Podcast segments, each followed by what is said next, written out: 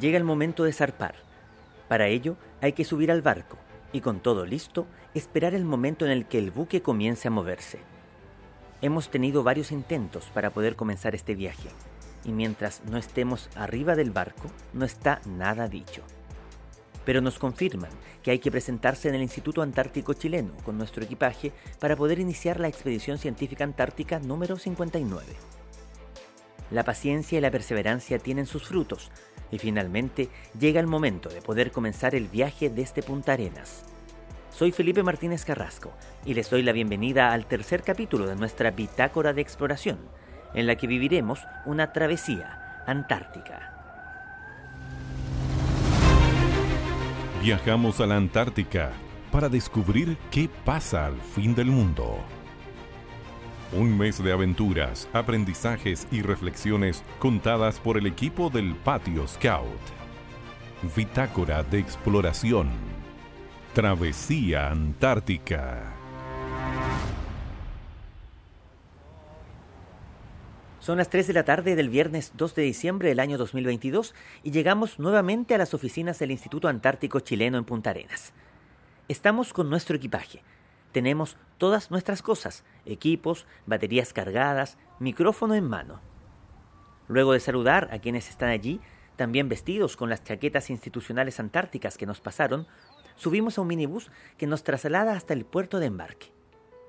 Vamos ansiosos, emocionados, al igual que el resto de los pasajeros que también han esperado como nosotros. Ya en el muelle nos dicen que podemos subir al barco, por una escalera lateral que se despliega para que todo sea seguro. Mientras esperamos el zarpe, que en un momento dicen que será a las 6 de la tarde y que luego será a las 8 y posteriormente a las 11, aprovechamos de conversar con David Domenech, logístico del Instituto Antártico Chileno que va a cargo del viaje y quien nos cuenta sobre su labor, sobre quienes viajan y lo que nos espera en la travesía que está por comenzar. En este momento hay tantos grupos científicos, logísticos, bueno, y ustedes también como parte de difusión del tema antártico y estar a cargo de las coordinaciones, ser el puente entre lo que es los requerimientos de cada uno de nosotros con, lo, con las instrucciones que dictamina la Armada y posteriormente durante la navegación y en los lugares de, llegada hacer las faenas de descarga de cada una de las personas como de la carga en los distintos destinos. Bueno, tienes mucha experiencia antártica, ya más de 20 viajes eh, de manera similar. Eh, sí, han habido viajes, bueno, tanto vía marítima como aérea, eh, pero principalmente en los buques donde se lleva la mayor cantidad de carga por la capacidad que tiene de llevar. Así que es una faena conocida, mm, no exenta de algunas dificultades y temas que solucionar, pero con el tiempo ya uno toma ciertas habilidades y permite apoyar a la gente principalmente para que tengan todas sus cosas en, en terreno y hagan, desarrollen sus actividades. Bueno, algo que es complejo y que se ha tenido ya en cierta medida que esperar es eso, el momento del zarpe. Hay que tener paciencia, esperar, eso es algo habitual. Sí, hay principalmente hay más que preocupación hay ansiedad de la gente. Que qué hora zarpe, que hora sale y obviamente las condiciones climáticas son las que predominan y las que finalmente dictaminan que la Armada diga, bueno, esta es la hora y un poco mantener la, calma de la gente, que tenga la tranquilidad que va a llegar, eh, puede demorar, pero va a llegar segura, tranquila. Es aprendizaje constante, es en, creo que entretención para la gente nueva, hay entusiasmo, y alegría, y para los antiguos también un poco eh, entregar experiencia y también aprender de la gente más joven y hacer de esto un viaje que sea una experiencia para todos, digamos. Y que es bastante única por el lugar particular donde vamos. Claro, porque independiente de que alguna persona haya tenido la oportunidad de ir varias veces, siempre es distinto y es único en cada oportunidad. Son distintas las variables más allá del, destino del mismo, pero como tú viste ahora mismo, no siempre se sabe dónde exactamente se va a llegar, a, diferencia de un viaje normal o común en cualquier otro medio o otro continente, tal vez, tal vez salvo el Polo Norte, pero Aquí se sabe que se zarpa en algún momento, no es seguro, y los destinos, ni los lugares, ni los horarios son, son claros. Y esa incertidumbre finalmente es lo que hace más atractivo el viaje y se va viendo el, el, hora hora. Lo importante es llegar sano y salvo. Nada más sano y salvo que la gente haga su trabajo, nosotros como INACHI entregarle todos los medios posibles para que todos hagan su trabajo y finalmente eh, tengan un buen término de faena y retornen a su casa sanos y salvos, digamos. El buque Aquiles lleva mucha carga, ya que el viaje es organizado especialmente para llevar todo lo necesario para que en las bases antárticas se puedan realizar las actividades previstas durante el verano. Para Cristian Rodríguez, apoyo logístico del Instituto Antártico Chileno, es muy importante la carga que se lleva, pues deben llegar a destino para que los proyectos científicos puedan realizarse. En este momento llevamos a bordo siete contenedores que están compuestos en el reefer, es congelado, vivir congelado, en un contenedor jaula que se queda a bordo también con todos los proyectos de los científicos que se van eh, desconsolidando a medida que van llegando a esos puntos de, los proyectos. Y los otros eh, cinco contenedores van a, se bajan o se descargan en los puntos que están designados, que es base Escudero, eh, base Rizo Patrón y base Yelcho. O sea, una parte importante del trabajo, además de cargar, es descargar donde corresponde. corresponde. Y aparte de entregar esa carga, nosotros tenemos que recepcionar la carga que está preparando, en este caso, los jefes logísticos de cada, de cada base. Cosas que van de vuelta hacia el territorio, digamos, Punta Arena. ¿Y la preparación de toda esa carga también está a cargo de ustedes? Claro, nosotros eh, llevamos preparando esta carga desde el mes de agosto. Claro, ya este es nuestro segundo viaje, eh, digamos que se envía carga. Eh, el primero fue el 6 o 7 de noviembre, que del Aquile eh, llevó eh, una cantidad de 5 contenedores de PP y eh, se recepcionaron de vuelta cuatro contenedores con eh, desechos, con materiales que están para la baja, material para eh, hacer la, reparación. Y en, ese, en ese instante que está el buque navegando hacia Punta Arenas, nosotros preparamos, el, digamos, el, otro carga científica y logística para ser enviada en este momento. La preparación de los laboratorios en cada una de las bases es fundamental para permitir que los científicos y científicas hagan su trabajo en terreno. A cargo de esta misión viaja Juana Leviwan, del equipo logístico de INACH, quien debe descender en cada destino para revisar que todo esté en orden. La revisión es de todo el equipamiento eh, disponible en cada plataforma o módulo, para que cuando lleguen las investigadores e investigadoras a realizar su trabajo, esté todo operativo. Esto tiene que ver con un proceso que se realiza año a año para que esté todo en orden. Sí, es algo que se eh, realiza en cada apertura eh, para verificar que esté todo en orden, no sino quitar lo que necesite mantención, llevarlo al continente y poder gestionar la mantención y reparación de esas cosas o llevar otro equipo nuevo. Bueno, hay que levantar el inventario que ya existe eh, verificar que esté todo, adicionar los nuevos. Esto tiene que ver con un trabajo importante que es de preparar que esté todo en regla para que los científicos y científicas puedan hacer su trabajo. Sí, y también es fijarse como en el mobiliario y no sé, y además, bueno, de repente como en todo lugar se acumulan cosas quedan sin rótulos y hay que eh, retirarlas para que el espacio esté despejado para los nuevos investigadores y investigadoras que van a hacer su trabajo. Eso significa que tienes que bajarte en cada base, hacer esta revisión y luego volver a subir al barco. Es un trabajo también bastante rápido. Sí, porque es según la disponibilidad que cada eh, en cada parada hay un hay un, un tiempo de descarga y el tiempo de descarga me tengo que acoplar a eso. A veces se alcanza a hacer en su totalidad el trabajo y a veces se queda algo a media. Comenzamos a ver que los marinos se ubican en distintos lugares del barco toman posición y se preparan para el zarpe. 11 de la noche y el buque se mueve. Las luces de Punta Arenas empiezan a quedar atrás y podemos decir que ahora sí que sí comienza la travesía.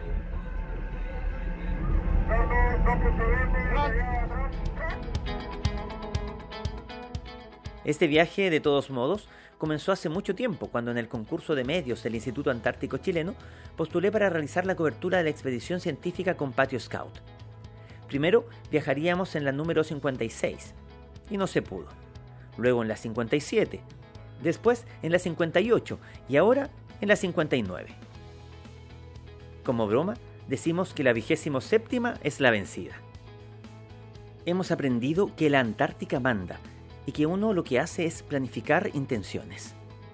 Por suerte, nos ayudó la agencia Mundo Tour, que quiso apoyar esta experiencia que permitirá visibilizar el trabajo científico que se realiza en el extremo sur del planeta y nos ayudó con pasajes para llegar hasta Punta Arenas.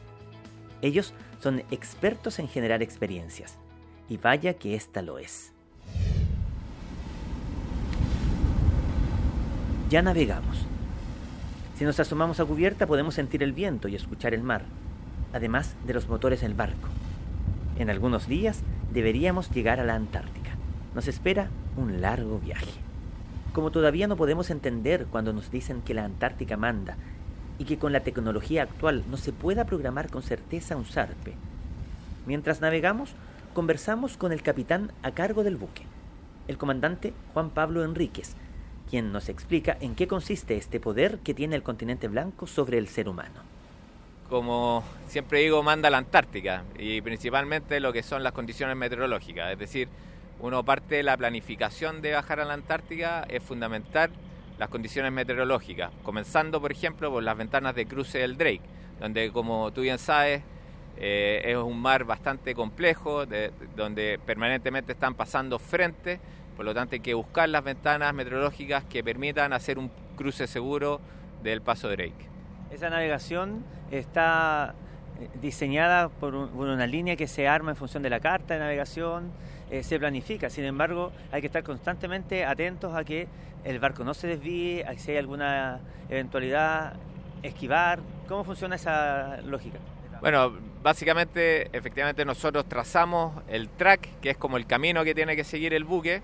Eso se planifica con eh, bastante tiempo de anticipación y eh, nosotros a través de diferentes sistemas de ayuda a la navegación estamos permanentemente monitoreando que el buque efectivamente se mantenga dentro de ese camino, dentro de ese track que se planificó para la navegación. Tenemos varios teams que trabajan en la Antártica y efectivamente tenemos que ir coordinando las diferentes actividades que se realizan, pero para eso tengo todo un team de oficiales y gente mar que obviamente ayudan a todo el proceso de planificación para que esto salga, como tú bien dijiste, como reloj y bien coordinado. Un trabajo en equipo que implica además hacer turnos porque el barco no se detiene en ningún momento. No, efectivamente estamos trabajando 24 horas al día y para eso se hacen eh, turnos de guardia, donde siempre hay una guardia que está a cargo de la seguridad del buque y otra guardia que está desarrollando todas las actividades logísticas de apoyo a las bases en la Antártica. Y eso nos permite mantener el ritmo de trabajo por 24 horas. ¿Cuáles son las tareas principales que, hay en el barco? Tenemos principalmente todo lo que es la seguridad de la navegación, entonces ahí hay un team de guardia de puente que lleva todo lo que es la navegación, hay otro team que está a cargo de todo lo que es la propulsión y proveer todos los servicios básicos del buque.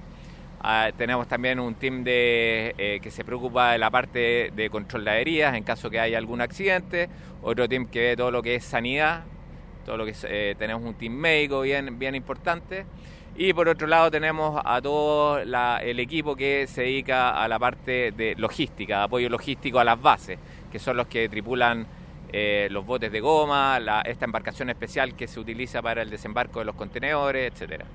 Para poder realizar ciencia extrema, en este caso ciencia antártica, se requiere la participación de muchas personas, no, necesariamente científicos y científicas, como la Armada, por ejemplo. Bueno, nosotros principalmente eh, aportamos todo el apoyo logístico que requieren los científicos para poder desempeñarse en la Antártida. Es decir, nosotros traemos todo su equipamiento, no solamente el equipo científico, sino todo lo necesario para que ellos puedan eh, desplegarse en la Antártida por los meses que están acá. Y no solamente apoyamos a las bases nacionales, porque nosotros también eh, apoyamos logísticamente a las bases internacionales. La planificación es clave en la navegación. Y en el equipo del Aquiles viaja Luz Sarabia, meteoróloga que cumple con la tarea de monitorear en todo momento las condiciones climáticas para permitir una navegación segura. Nosotros trazamos, digamos, en base a las operaciones que se van a hacer en, la Antártica, que en este caso es generalmente entrega de carga y, y pasajeros. Entonces, en base a eso hay que hacer todo un análisis meteorológico para ver la eh, cantidad de hielo. Eh, lo ideal es esperar las mejores condiciones de viento, porque se utiliza la grúa, entonces la grúa no puede operar con un máximo, o sea, el máximo de viento son como 25 nudos aproximadamente, porque si no es peligroso.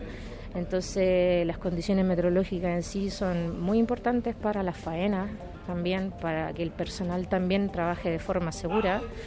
Entonces, eh, también uno puede buscar las mejores condiciones para ver si es que va a un lugar primero o a otro y así ahorrar tiempo. El análisis que, que, tú haces implica decisiones finalmente en cuanto a cuál va a ser el recorrido. Generalmente, generalmente implica decisiones, pero nosotros lo que hacemos es asesorar al mando y el mando es que finalmente toma la decisión. En general, en la navegación lo que más importa, por ejemplo, es el estado de mar, la altura de mar de fondo y también la condición de viento. Y, y, lo que más importa, por ejemplo, en este caso que llevamos helicóptero, eh, es la visibilidad. Y sobre todo en los sectores donde hay hielo, porque como se operan con la SCUA, que es la que lleva los containers, y los botes de goma, eh, es importante la visibilidad para, para que puedan operar, digamos, de forma segura. ¿Cada cuánto tiempo más o menos hay que ir eh, monitoreando la situación? todos los días, todos los días. la condición de, por ejemplo, de internet a veces es escasa, entonces mi misión en esto es bajarme, por ejemplo, en toda la eh, base y, y, fundamentalmente lo que hago es ir a descargar datos eh, porque es en, un lugar donde puedo tener acceso a Internet y puedo analizar y luego vuelvo al buque y, le entrego las condiciones al, al, comandante. Y según eso se decide qué es lo que se hace, por ejemplo. Exactamente, sí, porque las condiciones cambian aquí muy rápidamente, o sea, un pronóstico... Eh, bueno, digamos como a 72 horas. Entonces lo ideal es que uno pueda ir actualizando diariamente, por lo mismo. Eso significa que cuando tú bajas en una base, según la situación que tú puedas monitorear, se define cuánto tiempo, por ejemplo, se puede estar ahí, si es que hay que ir a otro lugar.